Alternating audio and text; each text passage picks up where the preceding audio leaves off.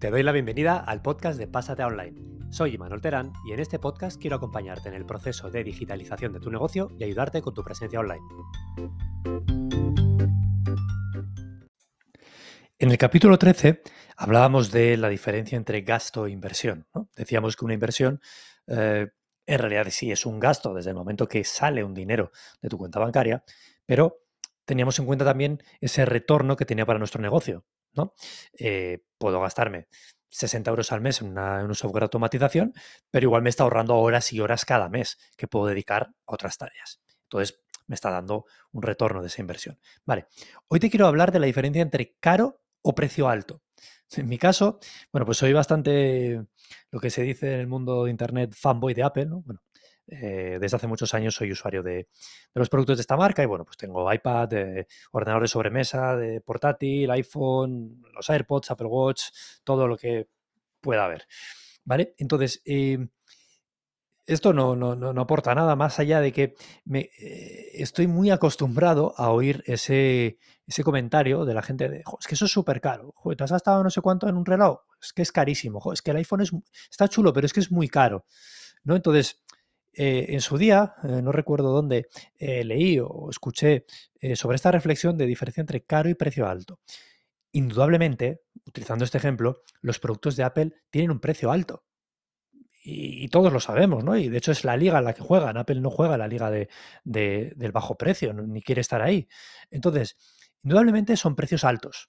Hay eh, smartphones muchísimo más económicos que un iPhone y hay eh, smartwatches mucho más económicos que un Apple Watch Ultra, y, indudablemente. ¿Vale? Eh, pero también si lo llevamos al tema de los coches, pues bueno, hay marcas más baratas que Tesla o que Mercedes o que Audi o que Porsche, ¿no? Pues tenemos Renault, tenemos Seat o tenemos Dacia o las que sean. Entonces, precios hay para todos los gustos y para todos los bolsillos. Simplemente la diferencia es que para mí un iPhone no es caro. No quiere decir que yo mismo no considere que para otro perfil, otro tipo de persona, no sea un móvil caro. Me explico. Un iPhone eh, tiene un precio alto. Yo en mi caso, a día de hoy, tengo un iPhone 13 Pro que compré el año pasado cuando salió, eh, de 256 gigas, que si no recuerdo mal, pues costó 1.300 y pico euros.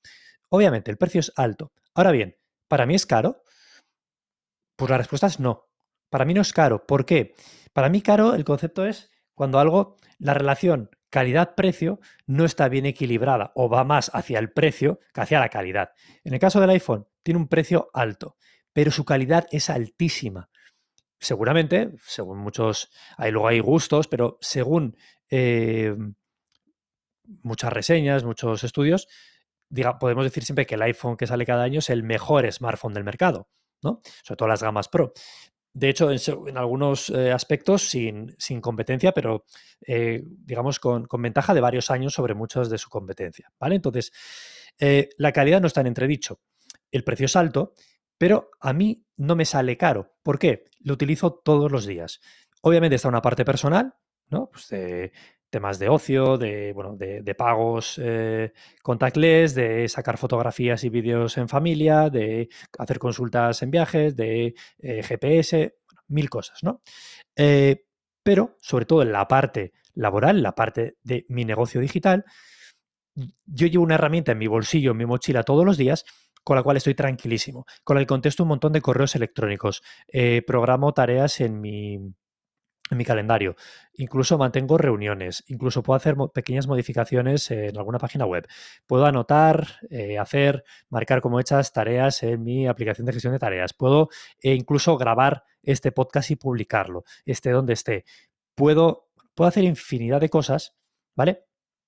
Eh, sin miedo a que la herramienta vaya a fallar. Sé que funciona de maravilla, me hace ser más productivo en mi negocio, me hace estar tranquilo, me permite compartir también la conexión con mi ordenador portátil. bueno, entonces a mí no me sale caro.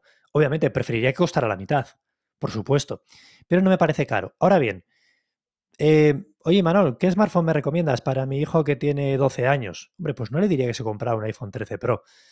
Podría llegar a decir que eh, los teléfonos de Apple me parecen los mejores y que si mire un iPhone SE, un iPhone XR, un iPhone 11, no le mandaría el último iPhone del mercado. O incluso le podría decir, oye, cógete un, teléfono con Android, un Xiaomi, un lo que sea, que están de maravilla, por ciento y pico, 200 euros y ya está.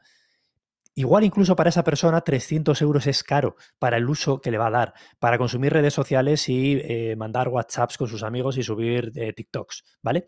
Entonces, importante, también con el tema de los coches, ¿no? Pues al final, eh, un Audi no sé qué de 50.000 euros es caro. Pues hombre, para mí sí, para mí, Imanol, que usa el coche casi todos los días, pero distancias muy cortas, por su localidad o, aledañas, para ir a una segunda residencia que tengo una hora y media de mi casa y para hacer algún viaje en verano, pues y que encima no soy para nada entusiasta de los coches, para mí gastar más de 20.000, bueno, ahora están subiendo los coches, 20.000, 25.000 euros, parece una barbaridad. En cambio, soy un apasionado de los coches, eh, hago todos los días 200 kilómetros, o soy taxista, o este tipo de cosas. Pues para esa gente seguramente 50.000 euros no sea caro, porque le da eh, una tranquilidad de no sé qué, fiabilidad de los componentes que desconozco. ¿Vale? Entonces, importante, simplemente quería resaltar cuando estés en tu negocio haciendo comparativa de herramientas a utilizar, de software a contratar, de algún profesional que tengas que colaborar para que te haga algún desarrollo, no nos quedemos con la cantidad, porque lo que nos puede parecer caro, igual simplemente es que tiene un precio alto. Pero, de nuevo, igual que con el gasto y la inversión, si eso me va a proporcionar un beneficio, me va a ahorrar tiempo, me va a ahorrar disgustos, me va a dar tranquilidad, me va a dar un mejor resultado, muchas veces puede ser más interesante irnos a la opción de precio alto porque a la larga nos va a salir más barato. ¿De acuerdo? Entonces, bueno, no quiere decir que todo lo de precio alto sea para todo el mundo y siempre sea mejor.